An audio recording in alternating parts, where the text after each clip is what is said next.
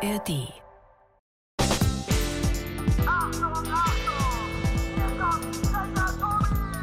Das ist Tobi, Checker Tobi, Checker Tobi. Checkpoint. Der Podcast mit Checker Tobi. Steine, Bilder, Kreuze, Denkmäler, Bäume, Blumen. All das benutzen wir, um uns zu erinnern. Also, um uns zu erinnern an Menschen, die gestorben sind. Liebe Leute, nur damit ihr Bescheid wisst, heute geht es im Checkpot um ein Thema, über das viele gar nicht so gern reden, das aber einfach zum Leben dazugehört und das uns alle irgendwie irgendwann betreffen wird. Herzlich willkommen zu einem ziemlich besonderen Checkpot. Heute geht es nämlich ums Sterben, also um das Abschiednehmen und um den Tod. Und deshalb ist die Folge heute auch ein bisschen länger als sonst. Wir nehmen uns nämlich richtig Zeit für das Thema.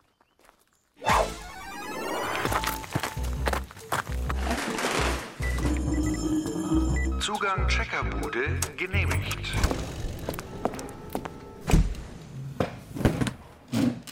Ich bin zwar, wie immer natürlich, in der Checkerbude, aber heute kann ich euch ausnahmsweise nicht versprechen, dass wir wirklich alle Sachen mit dem Leben und dem Sterben und dem Tod bis zum letzten Fragezeichen für euch beantworten können. Ich meine, es ist ja noch niemand von den Toten zurückgekommen, um dann zu erzählen, wie es ist, wenn man tot ist. Ich finde es aber super wichtig, über Dinge zu sprechen, die sich vielleicht ein bisschen beängstigend oder auch mal unbehaglich anfühlen. Ich habe zum Beispiel Angst davor, dass jemand aus meiner Familie oder von meinen guten Freundinnen und Freunden stirbt. Ich glaube aber gleichzeitig, das Beste ist es, wenn man Angst vor sowas hat, darüber zu reden und Fragen zu stellen. Ich glaube nämlich auch, dass wir vielleicht viel zu wenig über den Tod wissen. Und genau aus diesem Grund haben wir uns entschieden, einen Checkpot zu machen, in dem sich alles ums Sterben und den Tod dreht. Und natürlich habe ich, wie immer, einen Gast bei mir in der Checkerbude. Und das ist heute Der Adam. der Adam. Hallo, lieber Adam, schön, dass du bei mir bist. Ich freue mich. Sag mal, wie ist es bei dir so? Findest du das Thema Tod oder Sterben gruselig? Findest du es schwierig, darüber zu reden? Also ich finde, es kommt auch ein bisschen darauf an, ob man schon mal was erlebt hat damit. Und wenn man vor kurzem vielleicht irgendwie jemand gestorben ist aus dem Umfeld, ist es ein bisschen schwerer. Ja. Ich glaube, nach einer Zeit wird das leichter.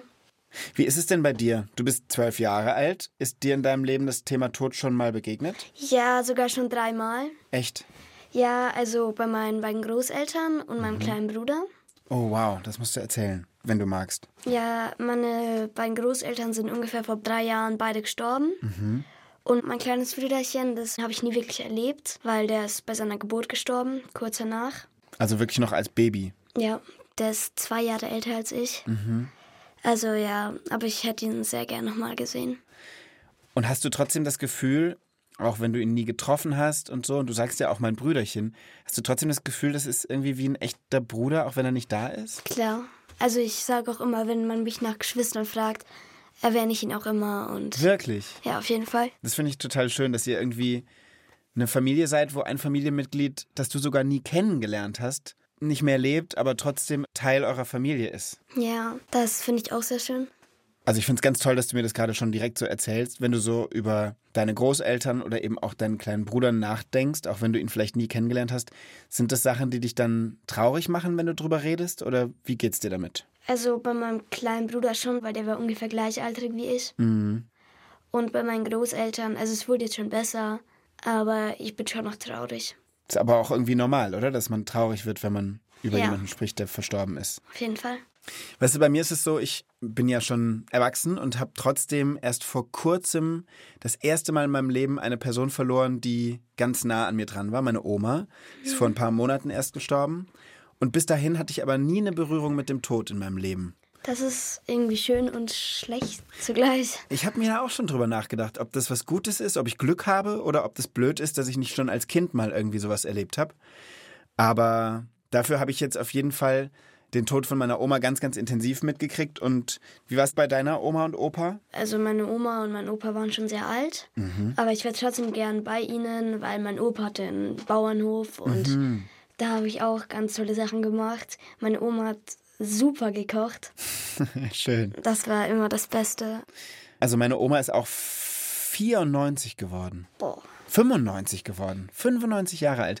Und bei Omas und Opas hat man ja manchmal das Gefühl, die haben schon ihr Leben gelebt und die sind eben Omas und Opas und irgendwie ist es dann klar und normal, dass die sterben. Und trotzdem fragt man sich, warum muss das denn sein? Ja, das frage ich mich auch.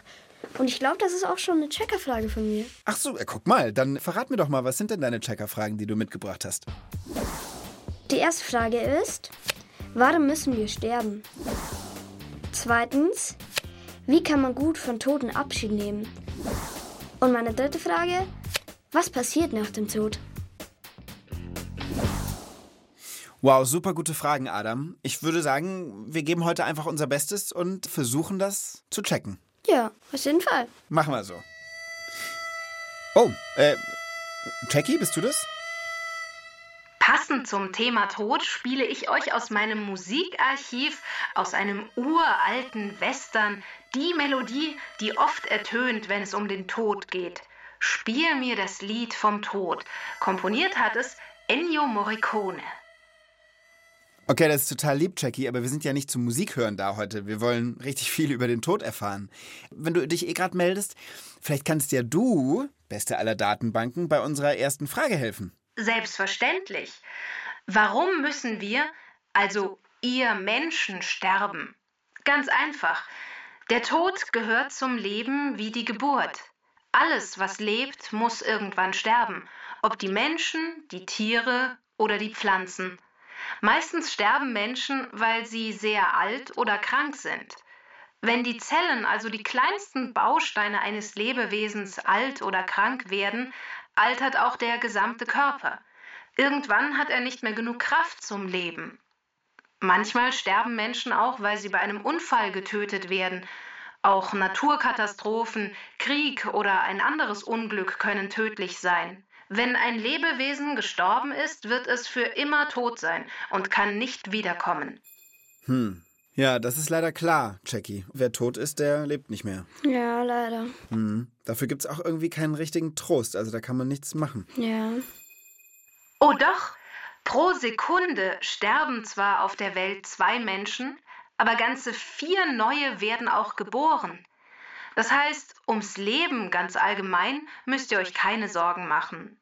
Die Weltbevölkerung nimmt stetig zu. Würde kein Mensch mehr sterben, wäre unsere Welt viel zu voll. Hm, das stimmt natürlich auch wieder. Danke, Jackie.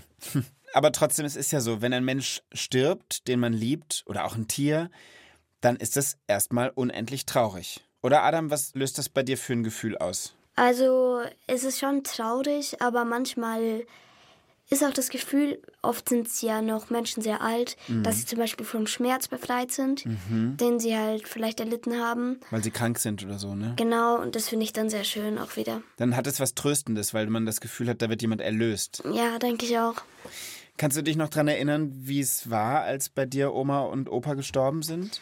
Also bei meinem Opa war es so, dass wir alle bei ihm waren, weil es war schon klar, dass er die Tage sterben würde. Und ich kam ungefähr zwei Minuten, nachdem er aufgehört hat zu atmen. Und dann hat er tatsächlich noch einen Atemzug gemacht und wir waren dann zu 17 ungefähr bei ihm. Oh, wie toll. Und er sah auch richtig fielig aus, also ich glaube, es war schön auch für ihn. Wow. Wie alt warst du da, Adam?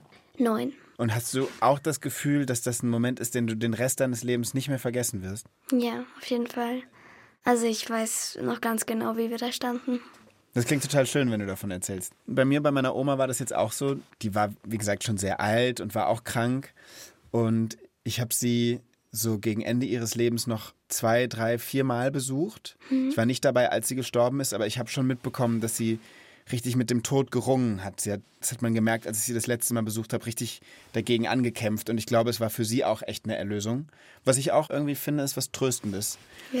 Und ich habe sie dann auch noch, da war sie dann schon seit ein paar Tagen tot, da habe ich sie noch einmal danach äh, getroffen. Da war sie in so einem Sarg aufgebahrt und war eben schon ein, ein toter Mensch. Das war auch nochmal ein intensiver Moment, muss ich sagen. War da der Sarg noch offen? Der Sarg war offen, ja. Ja. Das war bei mir auch so, aber das finde ich auch schön, dass man da noch sich verabschieden konnte und ihn nochmal sehen konnte oder sie. Ja, finde ich auch. Aber es ist natürlich auch, ich weiß nicht, wie es dir geht, aber ich fand es auch irgendwie unwirklich. Also ich habe in dem Moment, als ich sie da gesehen habe, habe ich begriffen, sie ist wirklich gestorben. Ja, also als erstes konnte ich das gar nicht so richtig wahrhaben. Schläft nur lange oder so. Genau, ja. Dann hat man es erst realisiert. Genau. Und ich finde auch, ich weiß nicht, ob dir das auch so ging, aber man guckt irgendwie diesen toten Menschen an, den man so gut kennt, der Opa oder Oma ist, und hat die ganze Zeit das Gefühl, jetzt muss doch gleich der Brustkorb sich heben, da muss doch ein Atmer kommen. Und es passiert einfach nicht. Ja, das stimmt. Aber ich meine, so ist es, ne? Wenn ein Mensch stirbt, dann hört eben der Körper auf zu arbeiten. Also die ganzen Organe versagen und schalten sich ab. Und so wie du auch gerade gesagt hast, viele sagen ja, dass der oder diejenige dann langsam einschläft. Und wenn man dann tot ist, dann schlägt natürlich das Herz nicht mehr, das Blut fließt nicht mehr durch den Körper, jemand wird ganz kalt. Das habe ich auch erlebt bei meiner Oma, als Ja. ich ihre Hand berührt habe. Das war eiskalt. Also bei mir war es bei meinem Opa, wie ich seine Hand berührt habe, war noch relativ warm. Mhm. Bei meiner Oma, die ich dann auch erst zwei Tage später gesehen habe, Mhm. einen Tag, war es auch ganz kalt. Aber gleichzeitig, finde ich, sah es irgendwie auch friedlich aus. Auch meine Oma hatte schicke Kleider an, war gut frisiert und war ganz friedlich. Ja. Mein Opa, der sah auch total friedlich aus. Also ich fand es irgendwie, ich habe irgendwie gedacht, wenn sie die Kraft zum Lächeln noch hätten, würden sie es machen. Und der Gesichtsausdruck war auch irgendwie so friedlich und es geht mir eigentlich ganz gut. Ja, also ich glaube, wenn Menschen friedlich sterben, dann ist der Tod oft schlimmer für die, die zurückbleiben oder schmerzhafter, sage ich mal, als für die, die gehen und die die Erde irgendwie verlassen. Ja, glaube ich auch. Ich habe das Gefühl, unsere erste Frage ist damit schon ganz gut beantwortet. Da stimme ich dir zu. Na dann, hau doch mal bitte auf den grünen Knopf. Der Tod gehört zum Leben. Alles, was lebt, muss einmal sterben. Aufgrund von Alter, Krankheit oder einem Unglück. Weißt du noch, was dich nach dem Tod deiner Großeltern irgendwie getröstet hat? Also ich fand es gut, vielleicht mal wieder in die Schule zu gehen oder mit Freunden zu treffen. Das hat mich ein bisschen abgelenkt und auch, dass sie jetzt erlöst sind quasi, dass sie keine Schmerzen mehr haben. Aber meiner Meinung nach sollte man nicht absolut verdrängen einfach, sondern auch mal drüber reden. Ja. Ja, das war bei mir, glaube ich, ein ganz wichtiges Thema. Ich habe mit meiner Familie natürlich drüber geredet, mit meinen Geschwistern. Wir wohnen alle sehr verteilt in Deutschland, deshalb konnten wir nur telefonieren und haben uns erst ein paar Tage nach ihrem Tod gesehen und dann natürlich auch viel umarmt und so weiter. Ja. Aber ich muss sagen, dass vor allem auch die Beerdigung dann nochmal irgendwie was sehr Tröstendes hatte. Da waren wir dann irgendwie die ganze Familie zusammen und konnten irgendwie miteinander sein. Das fand ich total schön. Weißt du noch, wie die Beerdigung bei deinen Großeltern war? Also ich fand es sehr traurig, dass wieder alle geweint haben. Und auch wenn meine Eltern, man sieht nicht oft, glaube ich, dass seine Eltern weinen und Ja, das stimmt. Aber irgendwie fand ich es schön, dass man nochmal den Verstorbenen oder die Verstorbene sehen konnte, sich nochmal verabschieden könnte. Und das hat dir Trost gegeben? Ja. Ja, das kann ich total verstehen. Und danach sind wir auch nochmal essen gegangen und haben nochmal viel drüber geredet. Das war auch nochmal gut. Das war bei uns auch so. Wir sind danach auch miteinander essen gegangen und haben noch Geschichten erzählt und so. Und das ist, glaube ich, auch was, was ganz oft zu einer Beerdigung dazugehört, dass man danach dieses, manche nennen das Leichenschmaus, dass man danach so dieses, dieses festliche Essen nochmal hat und sich einfach nochmal den Rest des Tages oder so nach der Beisetzung an die Person erinnert, ne? Und was auch noch schön war, dass meine Onkel den Sarg getragen haben. Ah, das ist ja super. Würdest du dich das trauen? Ja, also ich glaube, ich würde es machen, aber ich hatte halt Angst, dass ich irgendwas falsch mache. Aber Ja, stelle ich mir auch spannend vor. Bei meiner Oma war es ein bisschen anders. Die wurde eingeäschert, deshalb gab es eine Urne. Und die Urne war ganz schön, finde ich, weil meine Oma hat den Wald total geliebt. Ja. Und die Urne ist ja so eine Kapsel, wo die Asche drin ist und außenrum sah die Urne aus wie ein Stück von einer Birke. Und meine Oma hat Birken sehr gemocht. das war bestimmt schön. Warte mal, jetzt höre ich da. Jackie, du hast dich gerade wieder ins Musikarchiv angedockt, kann das sein? Ja, denn was wären Trauerfeiern ohne Musik? In vielen Ländern der Welt sind Beerdigungen ein tanzendes und singendes Fest. Es gibt unzählige Bräuche und Rituale, wie man mit Gestorbenen umgeht. In Mexiko zum Beispiel gibt es den Dia de los Muertos. Jedes Jahr wird der Tag der Toten gefeiert. Angeblich kommen an diesem Tag die Toten zurück. Viele Kinder und Erwachsene verkleiden sich als Skelette. Es gibt Gebäck und Süßigkeiten in Totenkopfform. Verwandte und Freunde treffen sich an den Gräbern der Toten, schmücken sie mit Blumen, bringen ihnen Geschenke mit, tanzen und essen ihr Lieblingsessen. In Ghana in Westafrika sind die Särge der Verstorbenen was ganz Besonderes. Wenn es sich eine Familie leisten kann, kann sie einen Sarg in jeder möglichen Form anfertigen lassen. Ein Sarg kann wirklich alles sein. Ein Löwe, ein Auto oder eine Ananas. Je nachdem, was der Verstorbene gern mochte oder als Beruf hatte. Und in Jamaika findet nach dem Tod eine neuntägige Totenwache statt. Freunde und Verwandte kommen zu Besuch und versorgen die Trauernden mit Speisen und Getränken. Die Menschen glauben nämlich, dass der Geist oder die Seele neun Tage braucht, um den toten Körper zu verlassen. Danke, Jackie. Ja, ganz viele Menschen glauben, dass es eben einen Körper gibt, so ein bisschen die Hülle und eine Seele. Und der Körper stirbt, aber die Seele lebt ja dann weiter. Ne? Das kennst du wahrscheinlich auch, Adam, die Idee. Mhm. Genau. Und viele glauben ja, dass die Seele dann zu Gott in den Himmel geht oder zumindest an einen schönen Ort, an dem zusammen mit anderen Toten dann für immer irgendwie weitergelebt wird. Das glauben zum Beispiel die Christen, die Juden und die Muslime. Oder es gibt den Glauben, dass die Seele als was anderes wieder zurückkommt auf die Erde. Ja. Das glauben die Buddhisten zum Beispiel. Und im Hinduismus müssen die Menschen im Leben möglichst viel Gutes tun, damit die Seele irgendwann nicht mehr wiedergeboren wird, sondern erlöst wird. Und ja, dann gibt es noch Leute, die glauben, dass die Seele vielleicht ein Stern am Himmel wird oder dass ein Verstorbener zu einer Art Schutzengel wird oder so die verschiedensten Dinge, an die man irgendwie glauben kann. Also ich habe zum Beispiel bei den alten Griechen, weiß ich ein bisschen was. Die werden zum Beispiel, soweit ich weiß, äh, habe ich mal gehört, mit einer Münze unter der Zunge begraben. Damit bezahlen sie einen Fährmann, der sie dann in die Unterwelt bringt. Und dann wird entschieden, also es gibt drei Abschnitte, wo sie hinkommen. Und wenn sie sehr viel Gutes getan haben, können sie auch wiedergeboren werden oder einfach in Frieden leben. Das finde ich zum Beispiel auch eine total schöne Geschichte, dass der Glaube irgendwie, den die Menschen haben oder hatten, dafür sorgt, dass die Bestattung äh, auf eine gewisse Art und Weise passiert. Zum Beispiel eben mit dieser Münze unter der Zunge. Aber es ist ja auch so, dass auch in Deutschland die Art, wie Leute Abschied nehmen und Trauerfeiern veranstalten, ganz unterschiedlich sein kann. Ich weiß nicht, zum Beispiel bei deiner Oma und deinem Opa war die Beerdigung jeweils ähnlich? Ja. Weil es gibt ja trotzdem verschiedene Ideen davon, wie Menschen auch bestattet werden wollen. Adam, hast du Lust, dass wir uns noch ein bisschen genauer mit dem Thema Trauerfeiern beschäftigen? Ja, das würde mich interessieren. Dann rufen wir doch jetzt mal Sarah an, Sarah Benz. Die ist Trauerbegleiterin und Bestatterin und tut alles dafür, dass die Hinterbliebenen einen ganz tollen Abschied haben von verstorbenen Menschen. Und was sie auch macht, das finde ich richtig cool. Sie macht so kurze Filme zum Thema Tod und Sterben. Und weißt du, wie die Geschichten heißen, die sie da dreht? Wie? Sarggeschichten. Das ist cool. Ja. Und jetzt rufen wir die mal an. Die wohnt in Berlin. Hoffentlich geht sie ran. Ja, hallo, hier ist Sarah. Hallo Sarah, hier ist Tobi.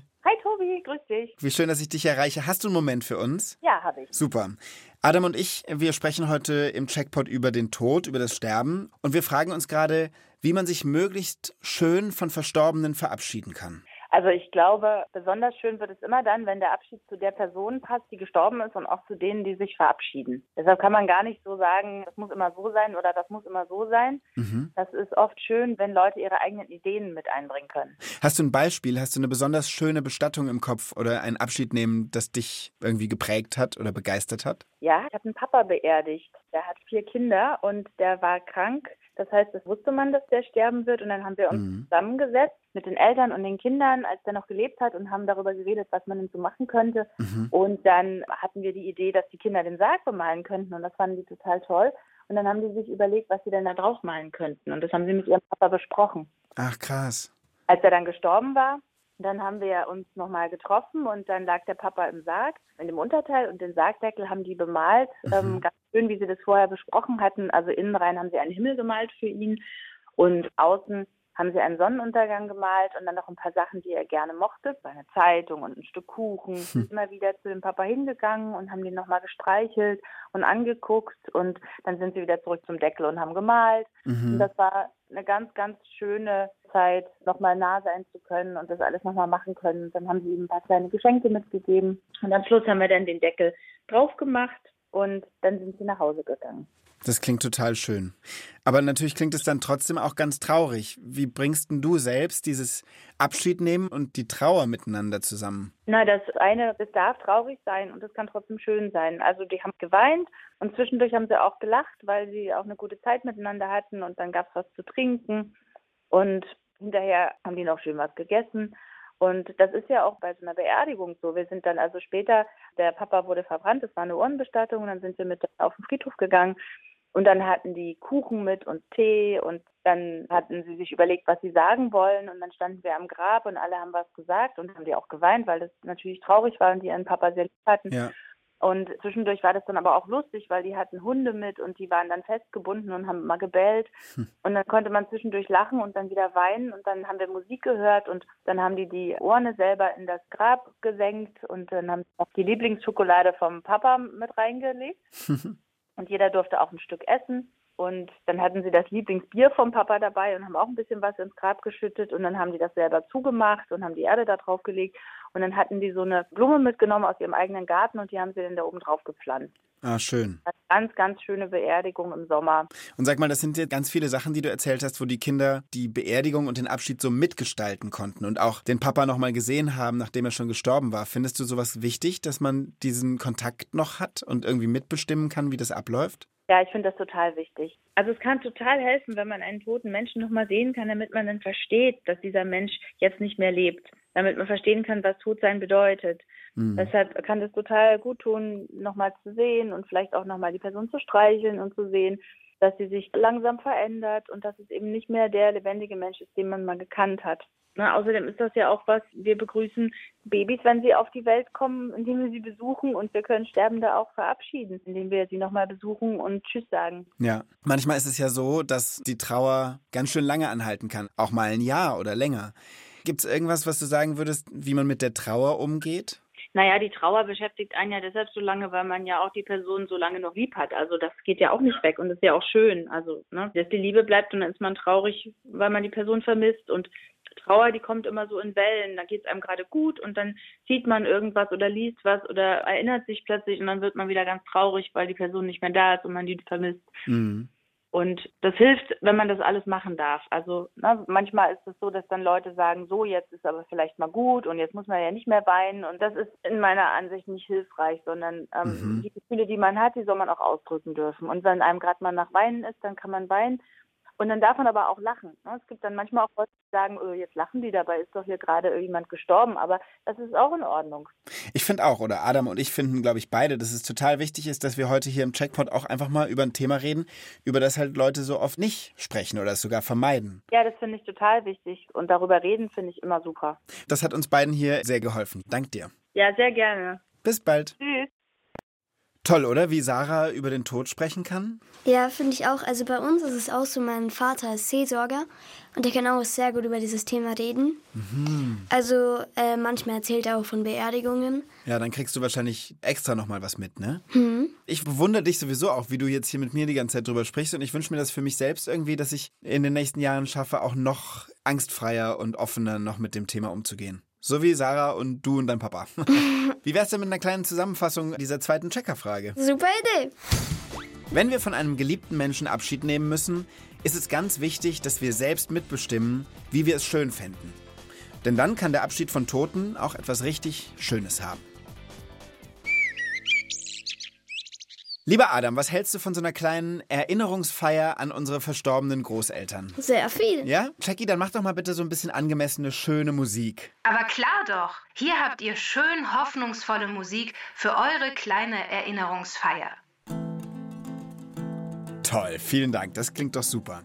Guck mal, ich habe ein paar Sachen mitgebracht, die mich an meine Oma erinnern, die vielleicht erstmal komisch wirken, aber ich habe eine Geschichte zu allem. Okay. Guck mal zum Beispiel hier in der Schüssel. Was siehst du da? ja, ein Apfel und ein bisschen Erde.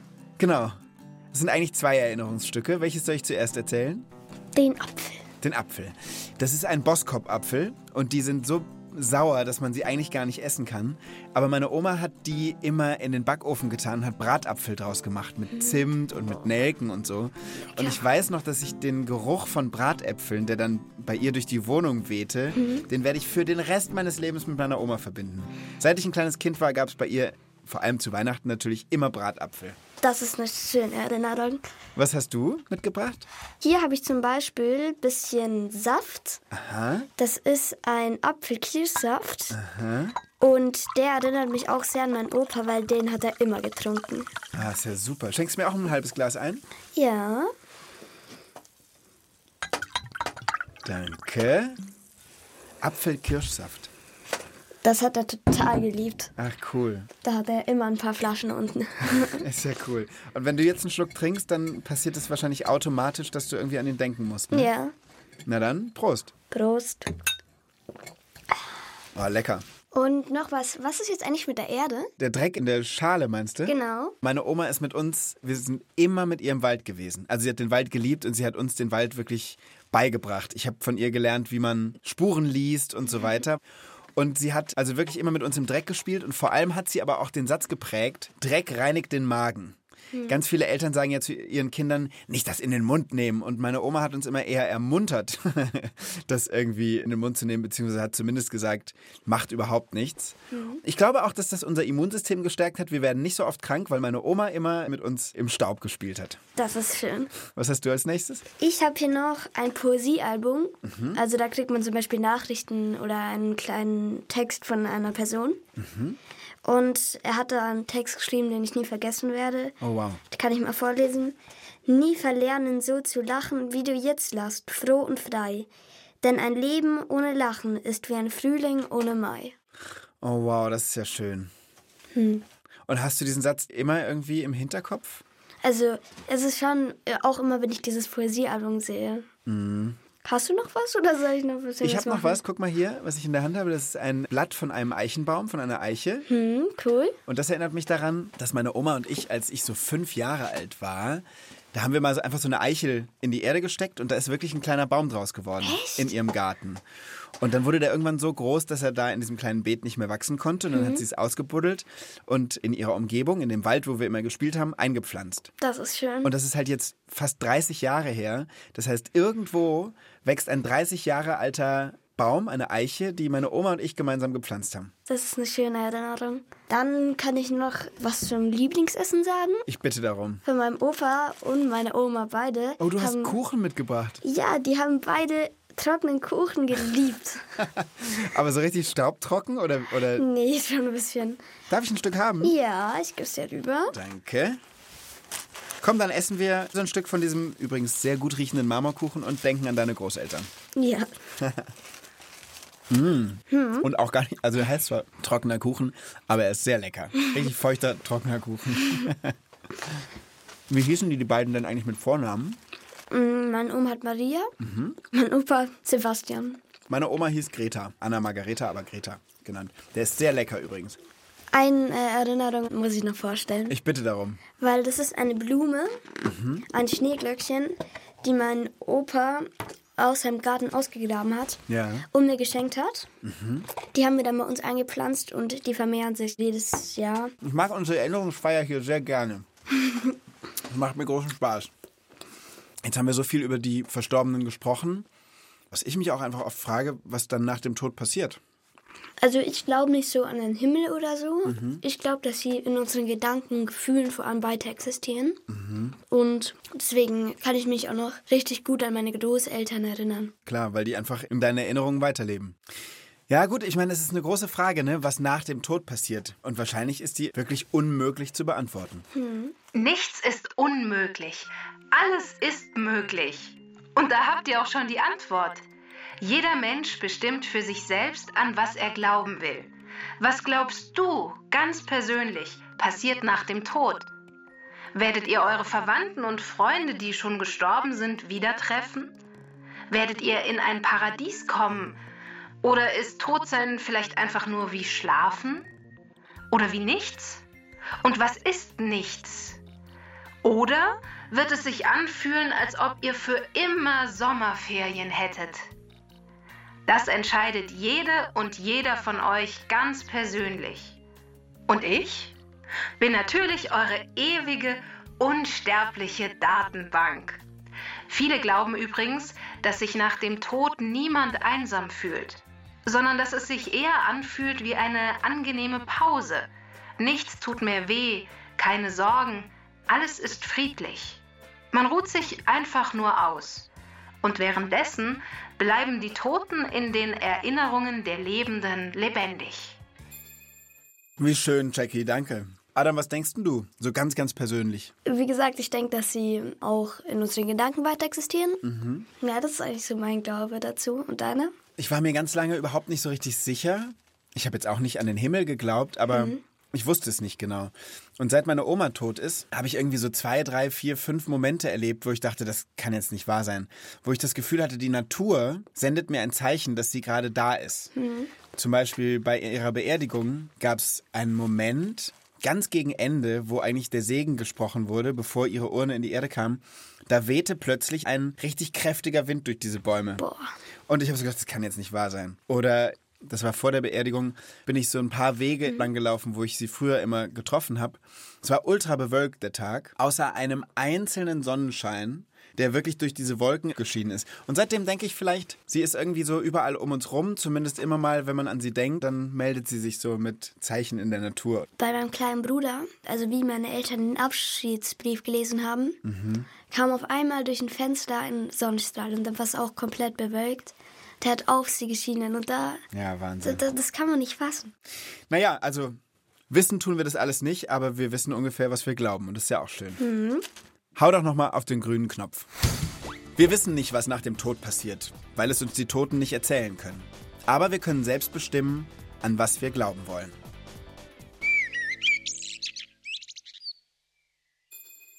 Nach all dem Glauben ist es jetzt höchste Zeit für ein kleines Wissensquiz. Seid ihr bereit? Ja. Na klar.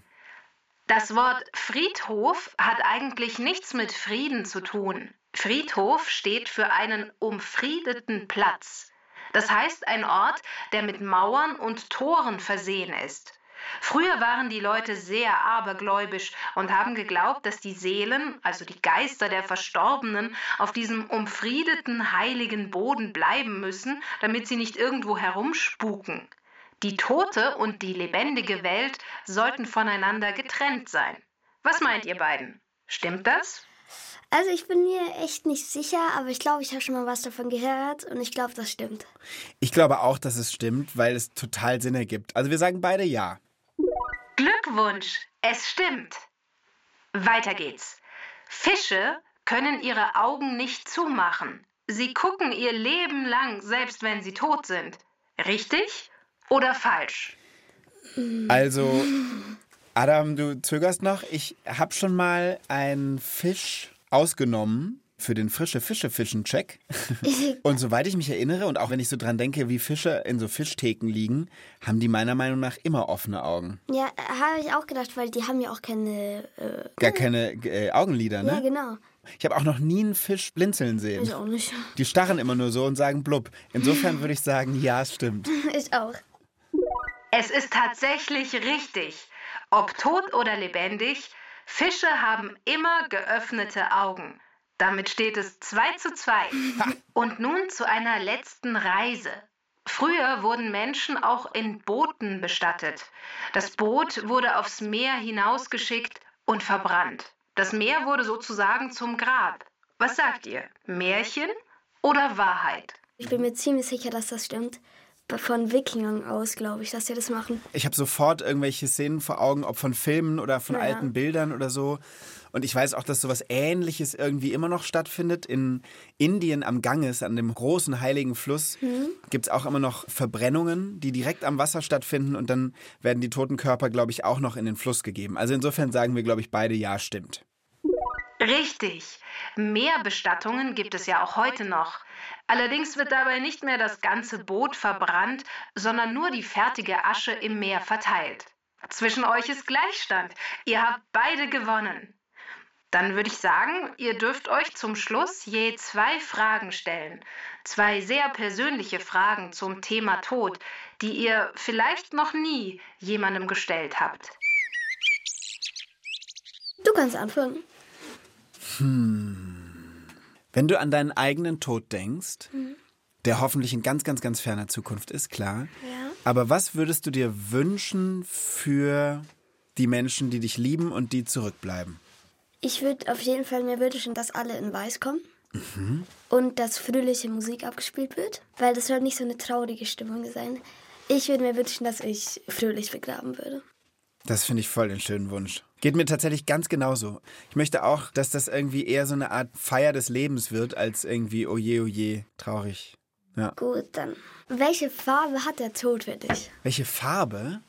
Puh, also wenn ich so drüber nachdenke, dann taucht natürlich trotzdem zuerst irgendwie schwarz auf, weil, weil man das natürlich miteinander verbindet. Und der Tod hat natürlich auch irgendwie was, es geht halt irgendwas zu Ende, deshalb ist es irgendwie dunkel und schwarz. Gleichzeitig ist schwarz natürlich auch eine Farbe, die so ein bisschen Angst machen kann, weil man nicht weiß, was da ist. Ich mag so ein richtig dunkles, kräftiges Blau gerne, was in so ein Türkis übergeht, so ein, Ja.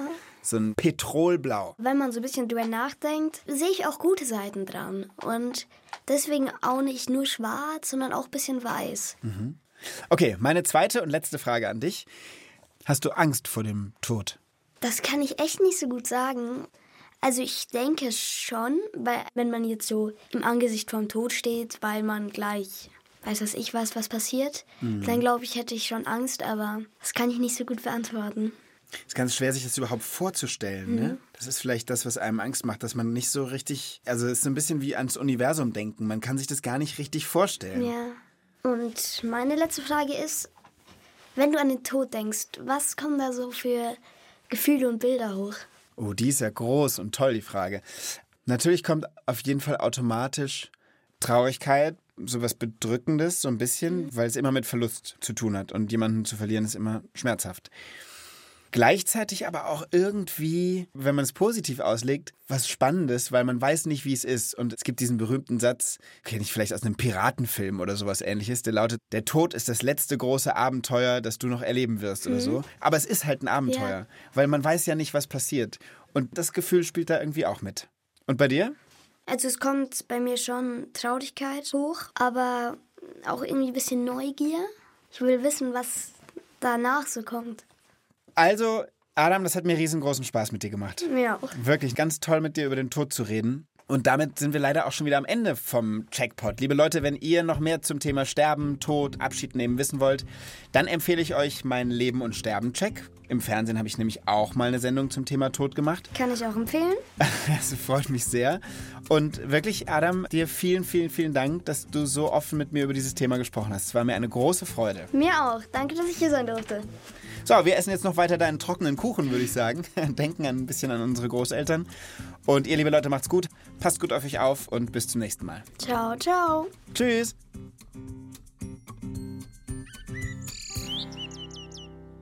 Also ich glaube, wenn deine Großeltern und meine Oma uns jetzt hier sitzen sehen könnten mit trockenem Kuchen und, und Apfel, aus dem man Bratapfel machen kann und so, dann würden die sich sehr freuen. Ja, das denke ich auch.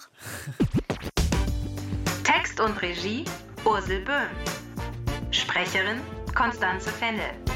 Redaktion Inga Nobel. Eine Produktion des Bayerischen Rundfunks 2022.